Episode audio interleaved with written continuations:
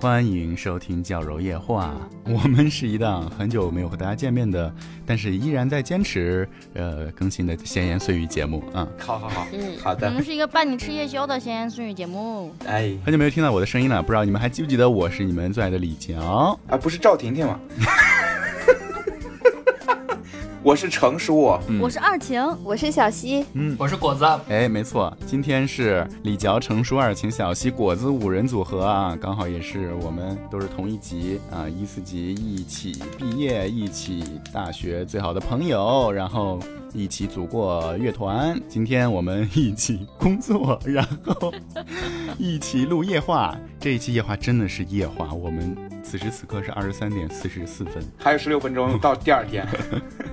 我们就是在一个凌晨荡路，为什么？因为我们太忙了，我们各自都很 busy。。是的，真的很社畜了 自从离开大学，真的很难再见，很难再聚，然后各自被各自的这个工作啊填满，对，时间都很难约，现在连夜话都组不到一起。也没有时间出去社交，找一些候补的结婚对象之类的，嗯这个陈叔开始了呀，开始了，相亲了呀不。是真 的，好，所以这期我们就我们五个人嗯来跟大家聊一聊工作这件事儿啊，是的就把这一两个月啊，我们没有更新的这段时间，我们所受的苦楚， 我们的所有苦水来跟大家倒一倒。行，可以，这期可能也不是很快乐，就是可能不能给大家带来快乐，只能让大家体会我们的痛苦。是的，不大家会很快乐的，毕竟快乐是建立在别人痛苦之上嘛。但是怀疑社畜听了之后会感同身受。 然后快乐， 对，但我觉得虽然很痛苦，但是一定能给大家带来一些不一样的思路，给大家拔拔草、避避坑。思路，对，给大家提供一些避雷的这 个。好的，所以请大家选择性收听。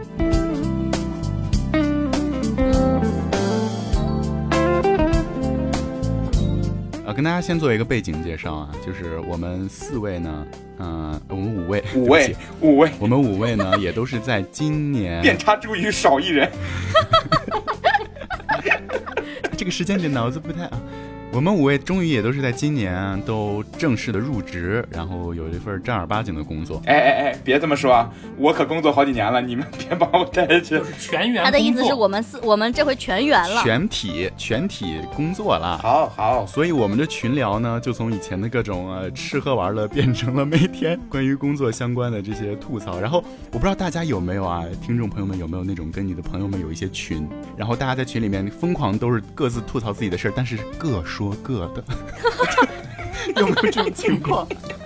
人类的悲喜并不相通。在我们的群里面每天都在发 生。但是现在微信更新了之后，就是不是有引用的那个功能吗？然后就会像领导批阅一样，挨个引用啊。 二琴就是这样，二琴其实这个比较典型，因为我们几个其实要么就是当场看到了回了，要么就当场没看到，觉得过去了就别回了。，不会回了二琴每天就感觉有一个固定的时间出来啊，朕看一要看，批奏折，朕一阅，批阅，然后一个一个回，从早上九点一直回到现在十一点，就一条一条引用啊，他怎么能这样？然后下一个笑死， 对他的情绪转化的很快，他像那种就是呃互联网审那种对外微博文案的那种人，你知道吗？每天有一个时间去审大家的微博需求。我觉得首先我想采访小 西，因为小西自从开场来吓唬大家一下，他上一次来是录那个合租那一期的话题，好像，嗯，然后就一直消失，一直消 失，不不不，他其实从合租那一期的中间开始就消失了。消失了是吧？对，我就很想问小西，这几个月你经历了什么？为什么就是不说录夜话了，连约你吃饭都这么难？快开麦！合租那是几月呀？我真是想知道，我我自己有点算不清了，我究竟是浑浑噩噩几个月完了，日子过不明白了。好像是一二月录的，啊？这么久吗？不是吧？真嗯的。很快呀、很快都已经八月了。我们上一期是五月， 人老去的一个特征就是时间感，就是越来越快了，就是感觉。对，咱嗯就说说看，嗯。你这大半反正年，就是我我工作是这样的，我今年可能二月份左右从一个项目组变到了另一个项目组，嗯然后经历了一波洗礼吧，啊、基本上就是不怎么有空。影视民工。嗯，是的。呃嗯、确实是民真工的是民工，哭啊！ 你都负责些什么工作呀？嗯，我的职位是编导，嗯，那你要独立去策划，这个职位其实听起来像是导演哈、但其实要做的事儿特别杂。嗯准确的说，就是你是这个节目的策划、撰稿、嗯拍摄统筹，还有剪辑，啊，嗯，全都你一个人对，完就是成这啊。些事儿都得全程跟下来。剪辑也要剪吗那？你做自媒体好了呀。正片的剪辑会找一些专更专业的制作老师来做，但是嗯其实后续的一些新媒体发酵的内容啊，但确实，其实本来也不应该由我来做，只不过因为这个节目已经没有更多经费给别人了。对对对， 这个工作量就给到了你， 我相信大家也已经喜闻乐见了吧？你知道就是这样，就是抓到，哎，被我抓到了，你会剪辑，哎不，这个不是因为我会就给到我，你知道吗？如果我想要把这个工作量给到别人，就要我自己去花这个钱，相当于这个责任在我身上。啊，怎就么是还这要个花新加的钱？任务是给到我的，但是嗯，就是组里不不可能批新的经费给我去做这个事儿，所以这个事儿我肯定不能，我干个活儿还得花钱去，我得给替公司花钱请人做，那我肯定就自己承担了。哈，但我之前也是，嗯就是学到了一个教训，就千万不要在领导面前展示你的能干，哎，被领导发现啊，你居然会配音，好嘞，以后我们节目的 VCR 就交给 你了，哇，我配了好多呀，啊，就这么随意的就交给你了吗？真的是被揪住了。这是另外的价钱可。能就有很多不合理的地方。那下一个就我吧，因为我之前跟小西做的是一个工作，就是实习了大概半年多吧，觉得这个 有点要命，有点要命啊，就是嗯太嗯，然后我就毅然啊、跳槽。对，因为录节目好像基本上要通宵整宿啥的。是的，是的，很常当见时录的时候就很经常，就一周可能每天都睡个两三小时这样。哦，要觉得啊，完了，有点要命。然后我现在是在报社啊，某报社，报社轻松了吗但？是你你现在这个也是日夜颠倒的这个日夜班 儿但休的很满啊。啊， 只能睡足。在对报社干什么呀啊，我是在做编辑记者， ？OK，那你会负责就是那个纸媒的一些排版吗我就是负责纸媒的， ？OK，好 的。好的，我不负责新媒体。因为我跟二晴都在报社，但我负责的是新媒体，负责的是视频产品。你就是大家很奇怪，说纸媒的一个报社怎么还哎，融媒体时代嘛，融媒体时代嘛。所有的纸媒的报社都在努力都在新媒做体。啊新媒体是吧？我我就是做视频产品，然后现在一些视频新闻啊，还有一些我可能主要做比较年轻青春的东西吧，就是现在年轻人喜欢玩的吃喝玩乐呀、探店啊，或者是艺术展什么的，就北京新店，嗯对以我的视角来看，子瑶那个特别像，我不知道国内以前记者是不是这样，但是我老看一些国外的电影里面，就那个《冒牌天神》，你们知道吧？那个主角他就是一个记者，然后他们会自己出去找选题，然后自己拍成录影带，然后寄回来，然后内部再评审看能不能发那种但是我们的选题报选题都在这个拍摄之前啊，啊、差不多反先正审。再台再播啊，你这对个对对，就像我们现在的对影视行业一样，都是先招商再做，招不招商就没得做了。好的，我们今天这五位，反正也都是传媒大学毕业的，出来多多少少都在做哎传媒行业的东西，是吧多？多少少都在广电行业，嗯哎，嗯这大往大了说是广电行业、广播电视和这个呃新媒体行业。嗯，程叔是在音乐，对对对程，叔一直喜欢做音乐方面的东西，好像毕业以后都在做。以前是觉得自己喜欢，现在是觉得自己已经逃不逃不走了，你知道吗？ 已经逃不了了，就是沉没成本太高了， 对，转行来不及了。现在转行，现在转行太对不起之前的付出了。耗费了自己的这个青春。来，咱们四个说说，在咱们的眼中，程叔现在是个干什么的？程叔现在是个作家，作家，是个 在我眼中，程叔现在就是给那些啊歌手的那个专辑介绍写文案的。企划，那给大家告诉观众朋友们一个就是欣喜的消息，程叔被音乐人夸赞到啊，你是你们司的天花板，文案天花板，臭宝， 天花板，臭宝哎呦，臭宝， 臭宝一定不能落啊，臭宝。程叔有什么想辩解的、澄清的？我要辩解的是，他说的是香宝， 香宝，哦，香宝，谁让你辩解这个了？不是这。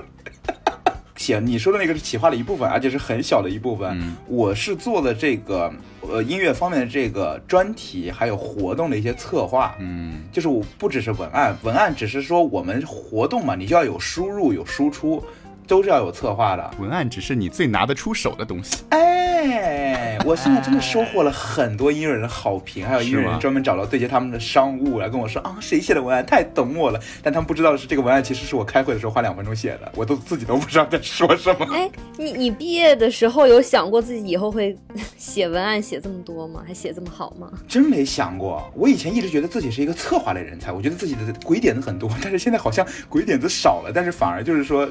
这这这好像变得会忽悠人了，呃，这个好像没有变哈，就是还是只 不过程叔毕业毕业的时候都不写字儿了，对嗯他当时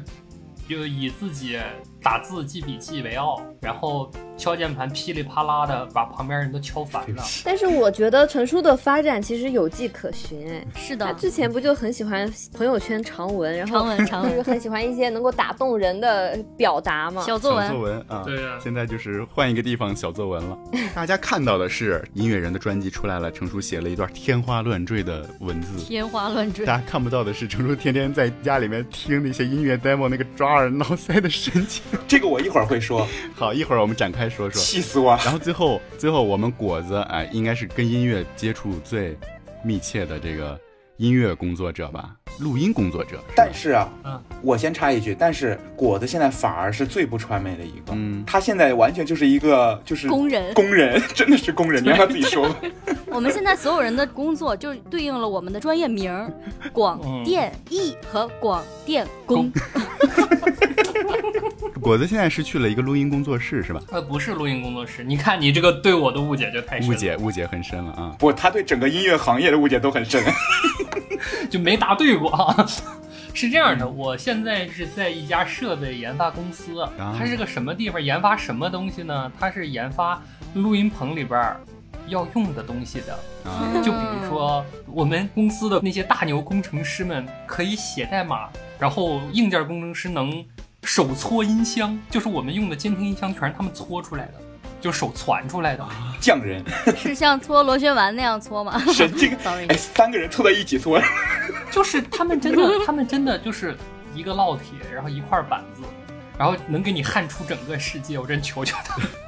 我们公司全都是你现在也很对得起你的专业。对音响工程，音响对工音响程。工程，然后果子其实是音乐专业出来的，而我不是。对，然后我们公司主要是干什么呢？我们公司主要就是说，呃，去做一个先进产品的这个研发，嗯，啊，然后去跟这些一线的录音老师啊、录音棚啊这些知名的，包括剧院啊合作，然后来推广生产我们的产品。然后，但是我们整个集团就是整个单位是不负责销售的，我们只负责研发。所以说，我们公司技术公司规模特别小，相比于你们的报社啊、剧组啊，还有那个那平台什么的，人是特别特别少。哎，你肯定跟我没法比了。啊那你们那是整个大集团，那怎么能比 得我满？们之前在群里面说说我们虽然不在同一个工种，但是我们都有同一个称呼叫接线员。啊就我们报社接的是市民热线，果子接的是卡农 线。我想问小西，你接的什么线？是酸汤米线吗？好冷。啊，嗯，然后我现在的这家公司做的职务是测试，就是大佬们把产品研发出来，然后我去跑性能，然后看看有什么可以优化改进的地方。写文档然后我的师傅呢是帮忙，除了测试以外，他还要负责设计，提供给那个就是软硬件工程师们思路嗯吧。我在这个公司基本上就是我大学专业的老本行，那是纯纯的老本行。嗯，本科学了啥，研究生学了啥，然后我现在就在干啥，就是一点儿都不带变，嗯非常有迹可循了，属于你也算是比较少见的那种啊，。对，真的极其少见。现在反而是那种跟自己学的专业半毛钱都不差的，真的是比较少见极其了少真的对极其少见。听众朋友们，大家有没有发现啊？就哪怕是我们五位都传媒大学毕业出来，然后做这个广播电视相关工作的，大家工作也各有差别。然后在聊自己的工作内容的时候，也多多少少有别人听不懂的地方。然后更别说你，你知道，是的很多时候我们回老家去参加什么初高中同学聚会的时候，大家真的是进入各行各业了以后啊，嗯，自己的工作拿出来就没得聊，没什么共同话题了，所以大家只能忆旧。对，只能去追溯自己以前共同时光的时啊候的故事、，不能聊心，不能聊心，对因为只能依旧真的就是你你说的我听不懂，我说的你也一知半你解。知道我妈妈的朋友到现 在都还一直以为我在外面靠音乐卖艺，你知道吗？他觉得我是北京的一个流浪 歌手，街头卖唱的是吗？就是，在在地铁里面弹吉他对 前面放个盒儿，那就是你的收入。西单女孩东单东单陈叔， 成熟。 那这样，就问问大家，在这么长时间的工作经历中，有没有一些糟心的事儿让你印象深刻，拿出来我们分享？小西先来，小西，呃小西这个节目就是为了小西开哎的呦，糟心的事儿可太多了，我要精选一个。我就想听。你看看，哎，其实其实很多时候真的很上头，就是有些事儿现在想起来可能没那么大不了了，但是当时真的让人太上头了，就是气到天灵盖儿快飞出去了那种。气到脑浆开了，其实我刚刚说了一个，就是那个新增的工作量，然后因为可能跟栏目组没有协调好，然后公司这边没有安排经费，那么这个事儿就落到你身上。嗯，如果你不做的话，你就得花钱请人做，就是这么一个尴尬的情况。嗯，这个挺生气的。另外还有一个就是行业中其实有挺多潜规则的吧，就是遇到公司里有一些呃挺欺负人的规章制度。比如对，呢，我觉得这这个是求职中很难避免的一个部分，就是嗯当我们就是作为求职者，总会遇到公司里他他比你精明，算计的比你明白的一些地方吧。对，就是我们公司是什么样呢？首先，它入职的流程非常非常缓慢，先把你招进这个组项目组里了，啊，然后嗯就一直说，嗯、我们会尽快给你办理入职，尽快办理入职，让你先在项目里先锻炼着。 就是先用你，哦，就是签也没签。 对，一锻炼呢就好几个月，长达问一下，这几个月发钱吗？呃不会用工资的形式发，但具体会有多少就很难把控公。司的小金库 ，OK，对，但我不排除一种情况，就是真的有人就没有工资，然后继续在这儿嗯，吃着公司的空头支票这么继续干，就可能是为了公司给他画了一个饼。嗯嗯嗯，小西，你们公司真的跟某我去面试过的大家都知道的那个一脉相承。嗯当时我去面试的时候，面试完，他说说跟大家说是这样，我们第一年是不签合同的，嗯，然后也不会给你签三方协议，他也没仔细没详细说，但相当于这一年你就没有就业，你相当于是一个待业的状态。然后，但是这个政策是今年才更新的，所以去年对于我们来说，就是如果这一年过去了，而我们没有过这个试用期，或者是就被刷了之类的，那相当于你待业了一年，还不是应届生。嗯，天真呐，啊的，对，天哪，这个事儿我我没有听你说，但是真的这个行业就是这样吃人的。这种情况，就你选的这个行业跟就是去赌博一样，就是你完是的全不知道会是将来是一你个不知道是一个什什么么样的结果，然后你也不知道他到底会给你多少钱，会给你什么样的待遇，然后之后会怎么样，这个让我太没有安全感了。我不知道这么说合不合适，啊，但是我就觉得这些就是不跟你签合同，还要用你，还要用你这个劳动力的这些单位，真的就是耍流氓啊！ 而且最可气的是，好你不干是吧？有的是人干，就是对就是有人能承受，有人能对有人能忍受这样不公的待遇。或者是有人有门路，明明面上是不公的待遇，但是嗯，其实到他们那儿其实也没有什么对，有些人哦不可以并没有忍受不公，他自己知道自己一定会留下来，但也我们很多人是不知道的。对其实我觉得不只是行业吧，很多地方这种大一点的品牌，有名气一点的品牌，是的是的就是的嗯经常大家就都会是遇到这这样种的情况，他会觉得你你来给我打工，其实不是你给我打工，而是你到我这里来吸取经验，你来学习，你来向我讨教来对了，我赏了你一个工对我作，给了你一个机会。哎，你们知道之前我忘了是哪一个企业发的，是哪个地方发了一个公告，就是说有一个什么训练营那种感觉，然后什么暑期实习生我不记得了，然后说你交、哦对还交要给钱哎交钱进来，然后我们可以有更先进的经验项目让你跟大家。 我天妈呀，交钱打白工， 我的天呀，真的大家都清醒一点。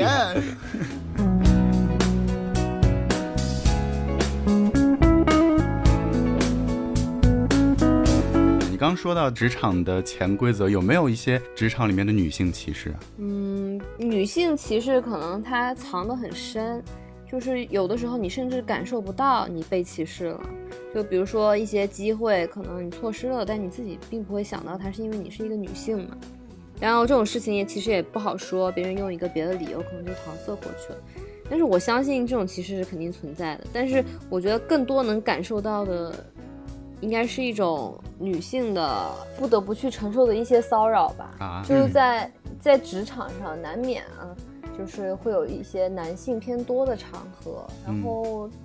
我不得不说，很多男性在职场上，包括从语言到行为，都会包含着一些不尊重女性的嗯元素在，嗯，你你有切身感受到过哈？就还挺经常的。我不知道别的行业是不是这样，就是怎么说呢，无法呼吸，就是它那个烟呐、嗯太密啊了哦，物理的无法，就是哦，哦，这么个无法呼吸，物理的无法呼吸，真的啊，是这个精神的就就不说了吧，就咱也不知道为啥，就一定要就是大仇特污仇。言秽语，啊，污言秽语大出特收，然后而且吧，因为你我们都是在录制的旁边的宾馆，嗯住嘛，所以说我们谈论事情不会去录制的地方，因为那个也不是专门给我们的，嗯所以我们谈节目什么都是在酒店，就是酒店的房间嗯里，就是所有人汇聚到一个房间。至于是哪个房间，随机的，因为房卡先是就是先找一个进去，然后之后再说。嗯嗯嗯一旦这个房间轮到你，你第二天就跟抽了五十根烟似的，真是倒了霉了。而且他们就是讲完正事儿还会唠嗑儿，然后就哎，嘘嘘嘘啊，是啊抽抽抽，哎，我很想睡觉，不行，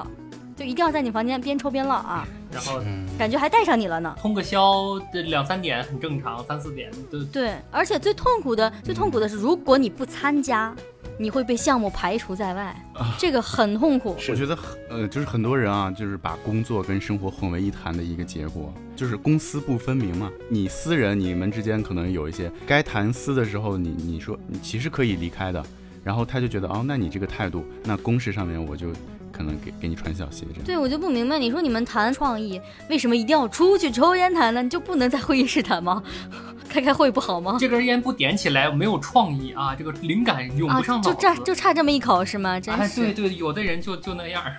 啊，听到这儿已经有点窒息了。国子有啊糟心事儿吗？你在工作的经历中？对其实我因为工作时间相对较短嘛，嗯然后我因为是出了国回来以后才找到工作啊，然后再加上呢，我其实从事这份工作之前呢，还跳了一个小槽儿。三月份入入职第一个工作，然后六月份入职第二个工作，赶场了，赶场了，在这就儿。跟赶场一样。但是说不得不说呢，我遇到的这几个同事啊，不光是领导，还有同事们对我都特别好。嗯呃，不管是现在的公司还是之前的公司啊，这个不得不说，我现我这个人还是蛮走运的。嗯上一个公司不是这个行业，但是呢，我有一点点在公司想吐槽的，或者是我自己内心不太舒服的地方，就是大家经常说男性啊，在一个职场中往往会比女性有先天的优势。比如说体力啊，包括这个是就是能力，呃，相近的话，领导更愿意提拔男生啊，这种都是老生常谈的这个性别了，性别歧视了。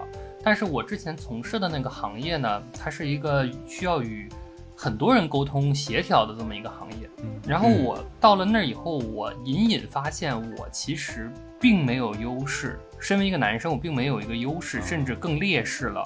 就是因为很多人喜欢和一声音甜甜美，然后说话呃有趣、活泼可爱的妹子聊天，然后呢，就是我呢反而是一个话不太多，就是我希望是一个能沟通、有效沟通，尤其在工作里啊，或者是嗯在一些我不认识你的前提下，我希望跟你是一个很有效且简短的沟通。然后我往往就是所谓的没有亲和力，我写的文案啊，或者是包括我邀约，就是公司发出的这些邀约啊，可以说啊，就是唱片约啊，包括一些什么经济约什么的是，不是你的成功率都不高啊？对我的成功率都不高。这个当然有我是一个新人的原因嘛，不熟练。但是呢，我就是我明显看到我的文字中充满了刻意、刻板、老套，就是特别的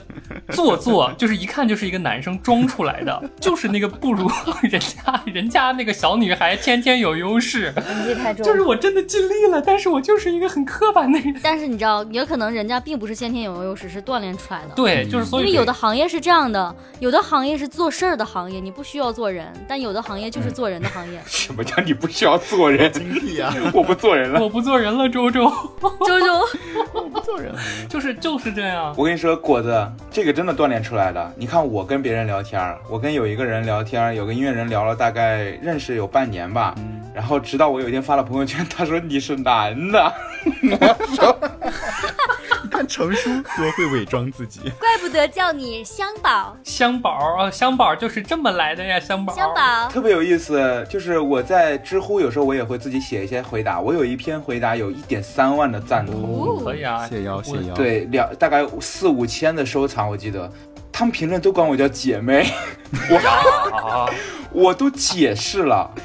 我都解释了。我在文章里后来补了一些，我说我说大家不要喊我姐妹了，我不是姐妹。然后我还说我现在都没有，我还有时候我还有一段都提到了，我说我现在也找不到女朋友什么的，就是是开玩笑嘛，就插这种。他们就还是管我叫姐妹的，姐妹你太棒了，姐妹。你就是妇女之友。但是你们也知道的，就是可能就是来夜话的次数不太多嘛，但是相信就今天晚上这四位跟我交集非常多，嗯且就是我们认识很多年了，七八年，就是我相信我的文笔可以练出来，但是性格就在那儿了。对性格就在那儿放着，我就是一个非常甚至有一些古板的一个非常 old school 的这么一个人这样吧，我给大家解释一下，直接明了的说，果子是一个不需要表情包也可以聊天的人。 你知道为什么我会有这样的感触？嗯有一段时间，我们可能需要对外有一些对接，然后我们就有一些自己官方的账号嘛，然后会有一些微信的账号。嗯我拿过去去跟别人对接，做一些商务 BD 的东西的时候，或者说是跟同事聊天呀、那个账号里没有表情包，你知道吗？我感觉我说两句话，我特别难受，我觉得完了，我不会说话了，程叔聊天必发表情包的，对对一发表情包而且几乎是一句话带一个表情包。其实工作里有的时候会通过表情包来拉近一下距离，因为的你直接说的话会觉得这句话是不是太生硬了呀？是不是？ 嗯，对哎呀，是不是感觉我在要求人家，所以发点表情包？对啊所以没有表情包，确实我也会觉得线上聊天没有语气嘛，所以大家用的最多的就是表情包和波浪号嘛。嗯，程叔就是那个，嗯嗯，好的，波浪号， 好的，哎一会儿告诉你哈。哈， 哎呦，果子果子跟我们是完全不一样的，他真的很工科。果子当时刚毕业的时候，我就其实跟他聊过，因为我太了解他了。我说你做这个行业，你就两条路，要么你就纯工科去做，要么你就做一些你想做这种真的偏艺术的东西，你就去做游戏的声音设计，至少也是一个做事儿的一个行业。但果子现在我觉得找到了自己比较适合做的事儿，我觉得果子就是一个很适合工科踏男踏实认真做事儿的人，对吧？理工倒也不是理工男啊，就是首先声明我是一个艺术生，只不过我喜欢的艺术非常古典，就是我喜欢严肃艺术，你你们懂吗？果子是交响乐团出身嘛，对小提琴嘛，对就像我合唱出身，其实我现在有的时候去接触一些 hip hop、嘻哈的一些东西，我也有一点点不适应，其实、嗯就感觉自己不年轻了。就嗯我从来没觉得自己年轻过，我一直以一个音乐老人自居。程叔有吗？糟心的事儿，我工作，我是一个很很随和的人，其实。可以把糟心事儿都自我化解是吗？对，是虽然我生过几次大气，但是总体来说，我觉得我生气的次数还是少，就是有时候会精神上有折磨。就是我做的工作吧，它有一个审核的环节，嗯可能我有时候多的时候，我可能要就是审几千首歌，啊，对，我在程叔家的时候看见过他工作的样子，就是他 一首歌也就听个五到十秒，然后那个表情啊很扭嗯捏所以，说各位音乐人，你们的 demo 不用写的那么仔细啊，他们就听五到十秒没。有没有没有，就就为什么有时候就一秒就过去了，是因为已经练到了，就是一秒你就知道这首歌它不行。就是有没有很行听不出来，但是有没有很不行听得出来。 对对对，呃对就是如果真的遇到那种你一乍一听，哎，等会儿你就等慢下来了，但是有的歌你就是啊，这个肯定不行，这个 这个肯定不行，这什么玩意儿？听到了吗，各位音乐人？沈河老师的内心原来是这样的，你们要认真对待自己每一秒的音乐哦那。那程叔，你是不是经常收到一些很奇葩的音乐作品？有有有，我专门有一个歌单，这个歌单叫“抬牛逼了”，就是专专门收录那些我觉得，哇，这个歌就是不是说不好，是不好出了一种新意，让我看到了新的世界，我就会把它们。如听仙乐耳暂聋，有一首歌叫做《我的菊花只为你绽开》，demo 版。妈哎呀，好精彩 啊！可以分享给大家，就是里面收录了我的精华，就是推了一些好歌，我都不觉得自己特别有成就感，就是发现一些好歌，就是发现这种哇天呐惊为天人的东西，我就觉得我天呐我是我我好棒，我我我看到这样的宝藏。特别有意思。有一天晚上，我跟果仔说过这个事儿。有一天我加班嘛，沈哥，哎呀，真的太多了。然后凌晨两点我在沈哥，还是周末嘛，啊，确实自己之前拖延了一下。然后周末审了审，审到凌晨两点，人都快没了。突然有一首歌，那首歌的名字叫做《般若心经》（括号摇滚版）。不，我你知道吧？凌晨两点钟，你知道吧？突然有人给你唱唱佛经，还是摇滚吧？我当时感觉人要被超度了，我差一点就没有。赛博超度，我差点人就没了。哎呦，反正我工作这一块儿就是这一块儿乐趣特别多，就是痛并快乐着。我说说我的那个什么糟心事儿，啊其实就是找工作，因为大家也都知道我是动荡过好几年。嗯本来一八年本科毕业的时候，当时就是属于完全没想好自己要干嘛，嗯不是续了两年嘛，续两年，二零年毕业以后又去干嘛去了？做艺人去了，前经纪公司去了。对， 然后经纪公司这这条路走不通，搞直播，直播又做不来，然后又最后签 MCN 短视频，短视频，然后也做不出这个爆款，粉丝量上不去。反正这几份工作，我就是一开始就说了，都不是正儿八经的工作，因为签的都不是劳动合同，啊，都是劳务都，是什么经济约呀或者劳务什么合同，这些都是没有社保的，乱七八糟，就是很不稳定。所以就是去年九月，我找到现在这份工作，终于签了一份劳动合同，有五险一金的，算是一个比较稳定的工作，我就觉得心里面稍微踏实一点儿。虽然咱也不论现在是赚的多不多，开不开心，但是至少我是觉得能干下去，而且是每天再有东西产出，那就干着吧先。嗯呃，我不是双学位学播音主持，然后后来其实是比较想做主持人这个岗位，但是我发现很多那个招聘啊，就是北京的话基本上不招，要不然就是很难进你想要去的一些大平台。嗯但是招的多的是什么呀？往往是一些三四线城市，他们很缺，你知道吧？嗯，然后三四线城市的电视台，他们是的，高薪招主持人，这就牵扯到你自己想不想去这个问题了。就是你你想要去一个嗯小地方，还是你就真的是想留在北京，然后看看有没有可能有没有机会不离开这个熟悉的城市，还有这些朋友。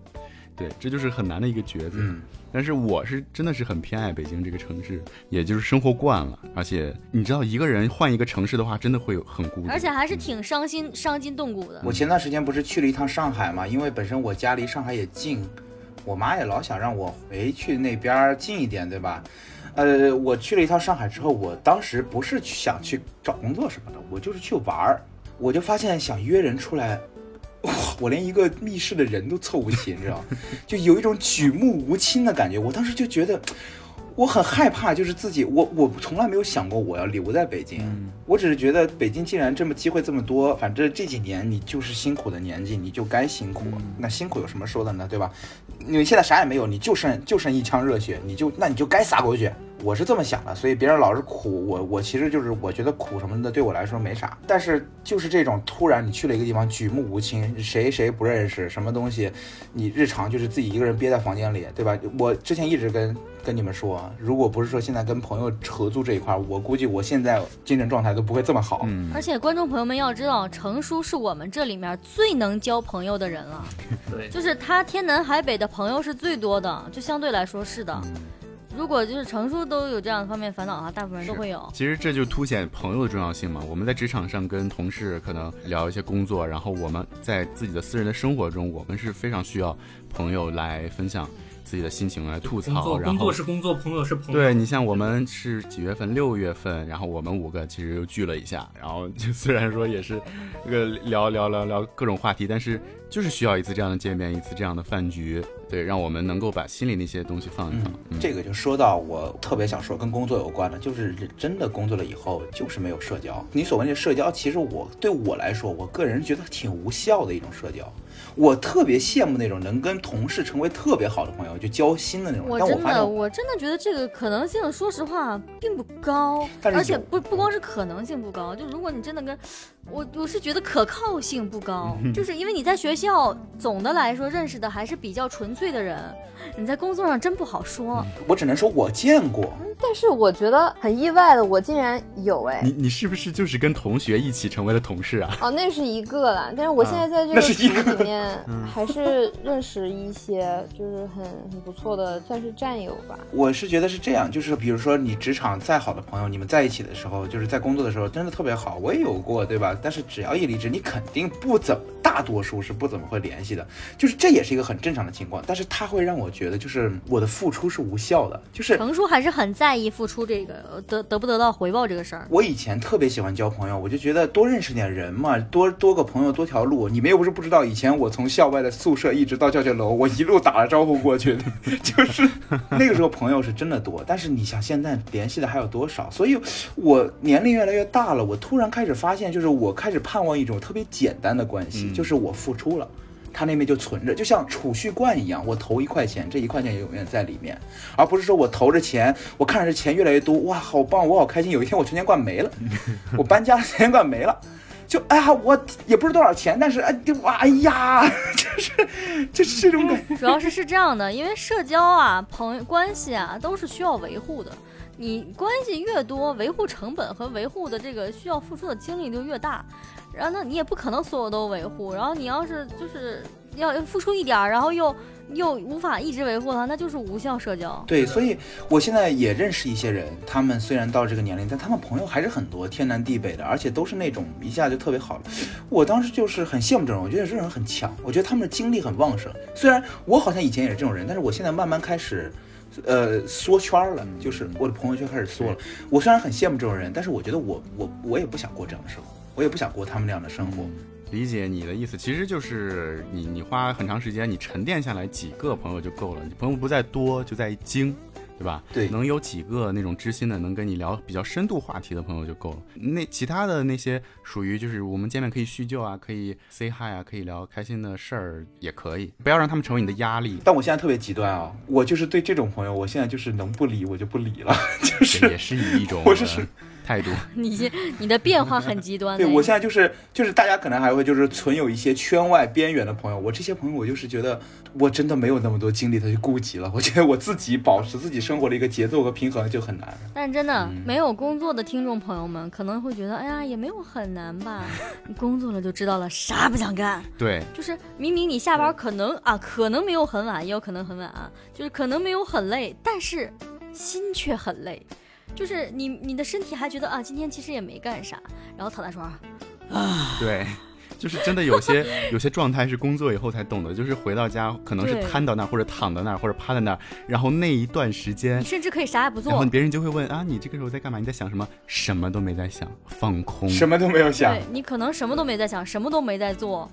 你这个精，但你的精力已经啊，完全没有没了精力。就像我那天一天出去拍了三个题，回来以后我就躺在地毯上躺了半个小时， 什么都没干。我之前居家的时候，程叔呃把他的那个 Switch 借给我了。嗯，我居家的时候还是稍微比较闲的，然后我就开始玩儿，然后一上班儿，因为我觉得还挺好玩儿的，我很喜欢，而且我很感兴趣。然后上班儿之后到现在没有玩过，我那天我也是啊，我那天想说打开一下吧，我都开不开机 了。这种行为，我们现在就称之为电子阳痿。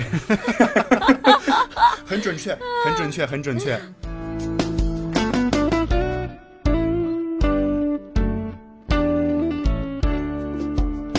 然后刚才不是聊到咱们跟同事之间的这个关系嘛，嗯，然后就想问问大家，在这个职场上跟同事或者说跟领导的相处，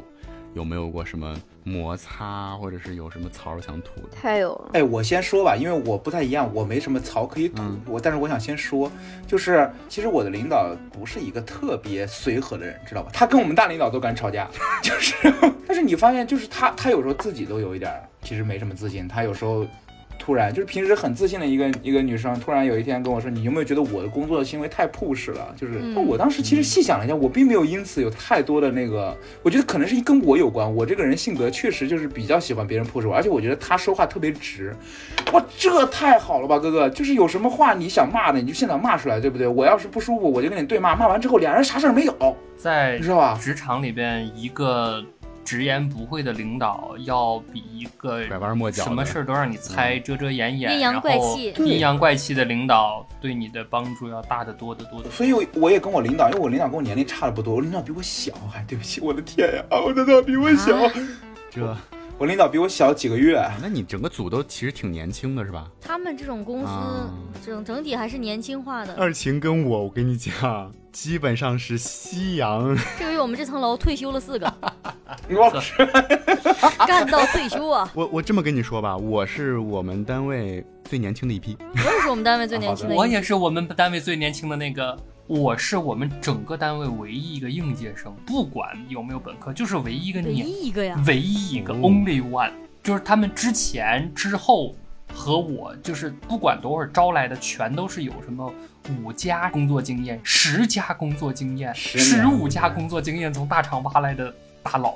这这几位都跟我们老板打拼了很多年的，就是我很欣慰，说一个公司里边有能有这么多老人跟着我老板一起走，证明这个公司待遇啊，包括环境非常稳定，然后业务也很不错，能留住人嘛。嗯但是呢，就是我第一天被震撼到是第一天介绍的时候，他们见到我第一面儿，就是一屋子的工程师见到我啊，也有小伙子真年轻啊， 呃这么这么小吗？小伙子，我当时啊，结婚了吗？我女儿跟你差不多 大。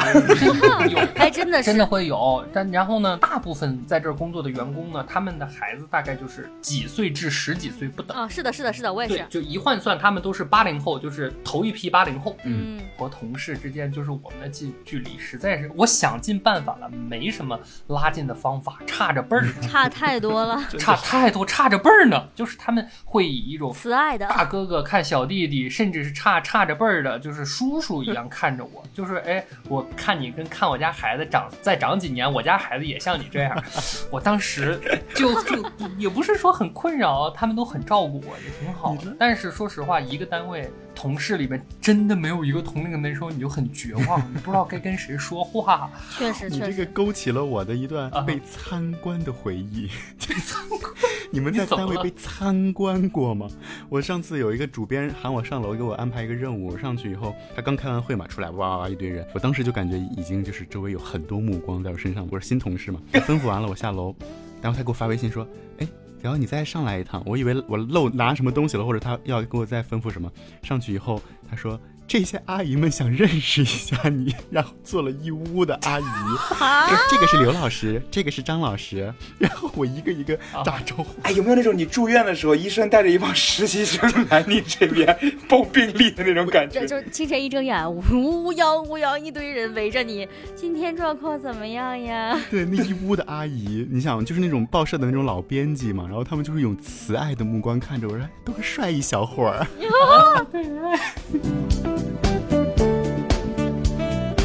来，小小 C 小 C，说说你跟同事和领导的故事那。我不知道你们平时对我有没有这样的感受？我在职场上是一个特别藏不住情绪的人，嗯藏不住任何心思，就是就即便是在开会的时候，我也很容易就流露出我的不满的情绪，水脸，但是我又非常 隐忍，你忍啥我了？又很理智，就就很尴尬。就是你觉得自己非常隐忍，然后下会了说，哎，刚才为什么不开心？对，就就会有这种情况 啊。但是我记得我有一次会上是对我的直属领导，对他整个一大翻白眼，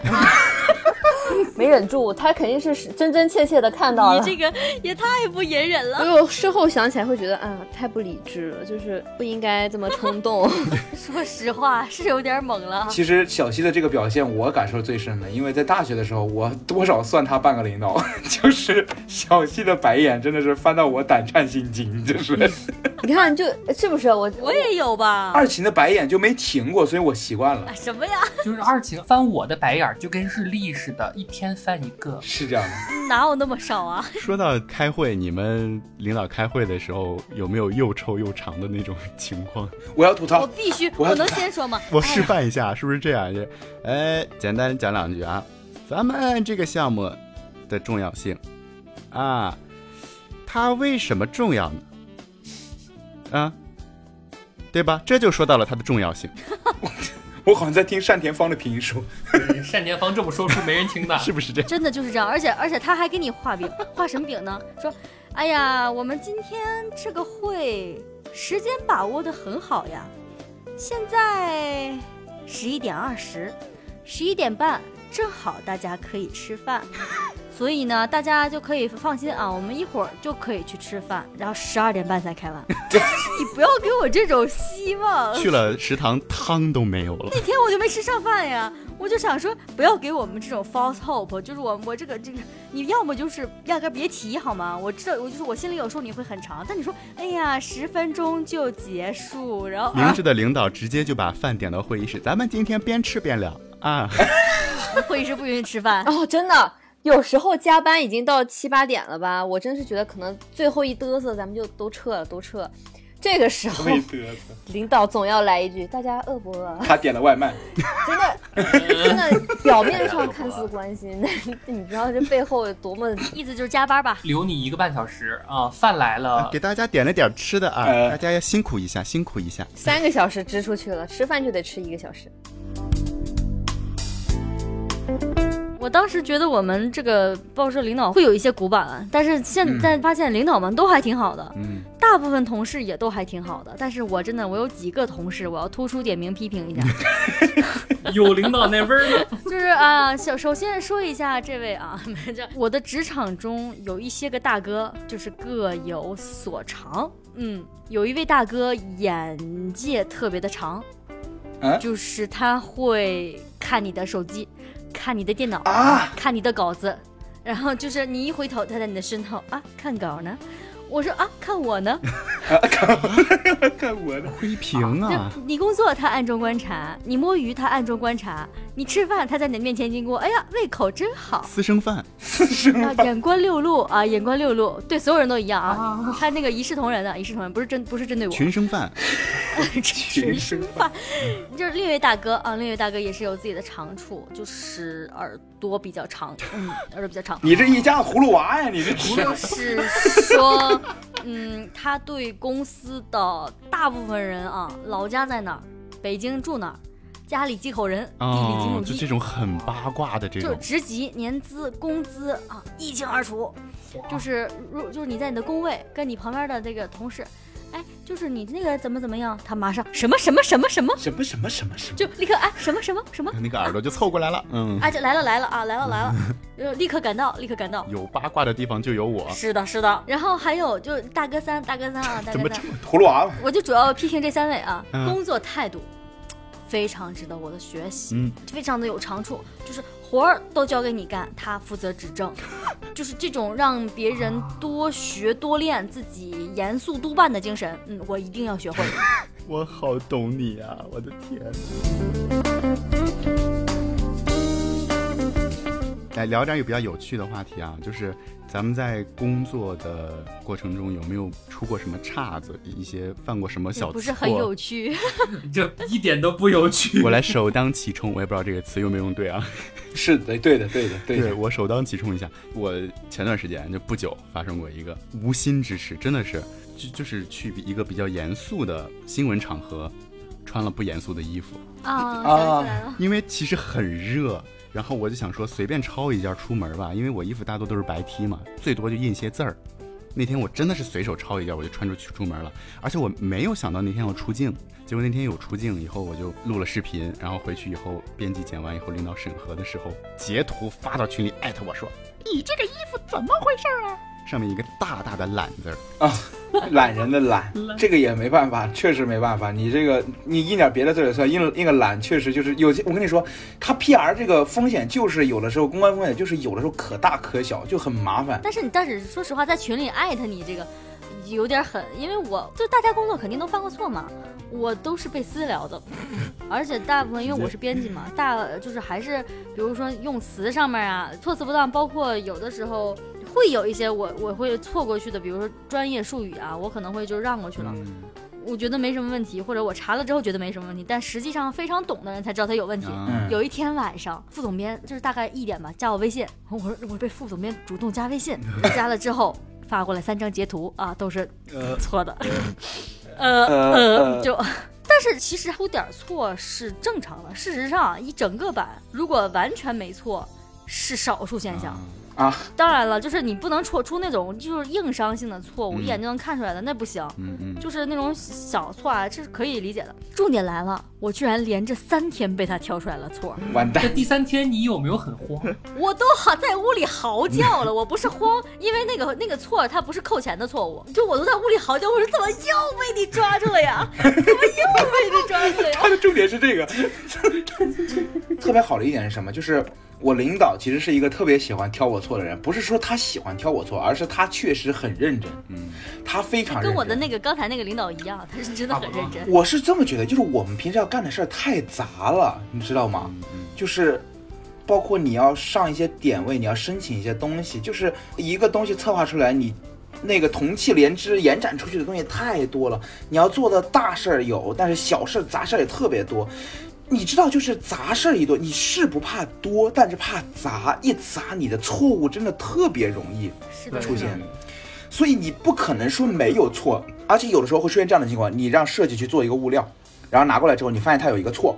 你说这个地方有错别字或者排版不对，拿回去改，改完之后拿过来，这个地方改对了，但它另一个地方改错，你说这个你能想得到对吗？对对，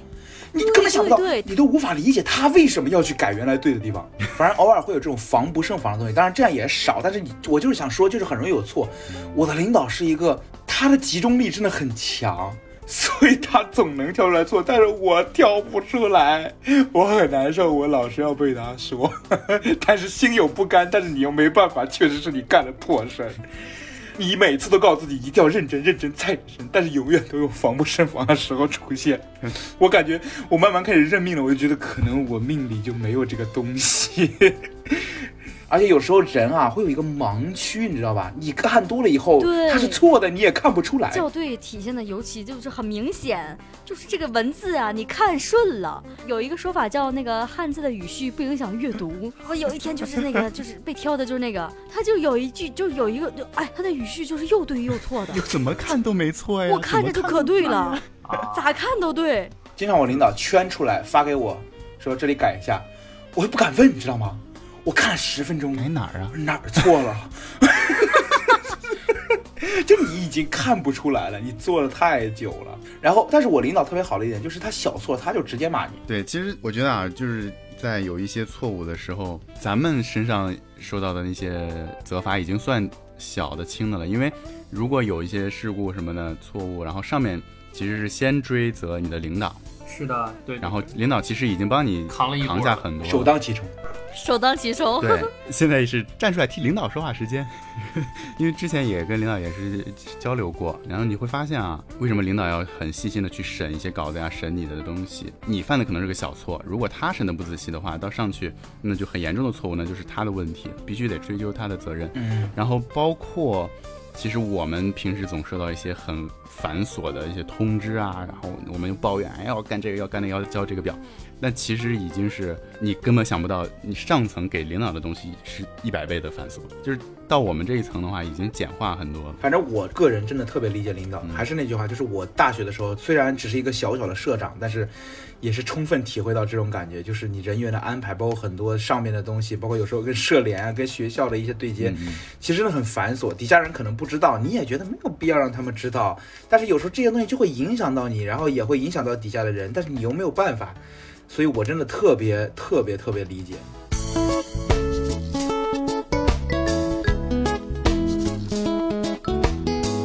好，那今天也是我们五位跟大家啊聊了很多工作职场上的事情啊，不知道有没有勾起一些打工人的共鸣？嗯走入社会嘛，步入职场是也是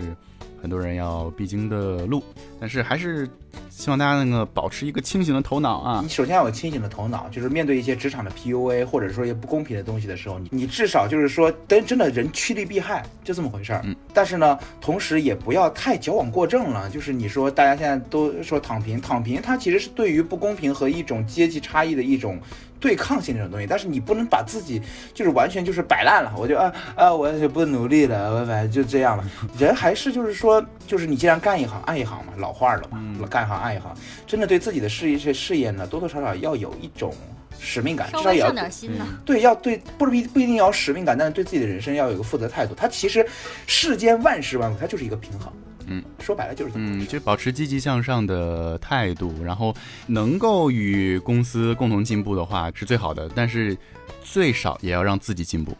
对吧？对，如果实在是有时候已经出现情况，真的及时止损，它是一个很很需要魄力的事情。但是我们也不一定说自己能做到，但是我们当然希望所有人都能做然到。后包括我们刚才其实说到这个什么犯点小错呀，或者是什么就是同事很那啥呀，我觉得可以就是也提想提到一个心态的事情。嗯，当然了，心态这种东西你不可能说哎呀心态好一点，这是屁话，对，你不能说心态好就心态好。就这个需要在真的需要在工作中慢慢调整了，因为很多时候就是这个事儿啊，当时真的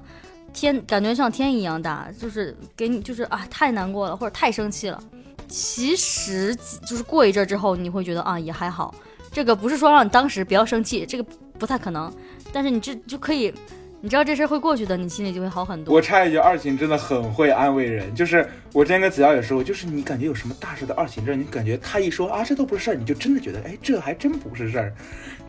然后还有一点就是不要让工作占据你的全部，还是要给自己留一点生活的空间和时间。嗯，然后我们的日生活中还有很多的美好等待我们去探寻，有美食，有美酒，有书，有电影，有音乐，有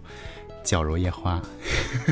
周日有个飞盘局来吗？对，还有运动啊，还有运动。社畜一定要保持运动，不然会变成废物。对，对没错我现在每天都是骑车上下班的，今天刚把自行车胎骑爆了。你很骄傲吗？要运动，要保持身体健康，因为热搜我们看太多那个上班猝死的了。啊，上班猝死，猝死都是个例，主要是亚健康对对大家身体实在是太不好。腰间盘突出，真的，有些人会觉得每天早上我起来那么累，我还要出去运动，完了再上班，成年人是不是有毛病？我用切身体会告诉大家，如果你的家离公司不远，或者说你可以，你没有那么紧急上班，你不会老迟到的话，真的你可以。拿一段距离出来骑骑车，我现在每天骑车上班。我其实到了公司之后，我其实精神会好很多，真的好。中午只不过就是说，可能有的时候会犯困，但是那个劲儿过去就好了。中午得午休哦。对呀、啊包括我刚减完一百斤，是不是？哎呀，真的祝贺祝贺祝贺祝贺祝贺！好啦，那么以上就是今天角瑞话的全部内容啦。然后收听我们往期更多的节目，可以在全网各大音频平台搜索“矫揉夜话”，矫揉造作的矫揉夜里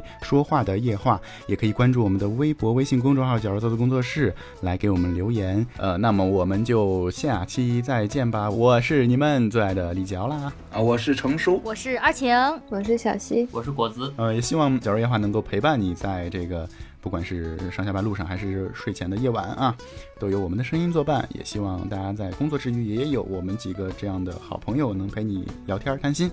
让大家保持一个放松的心态。嗯，好啦，晚安啦，拜拜，拜。拜。晚安，拜拜拜拜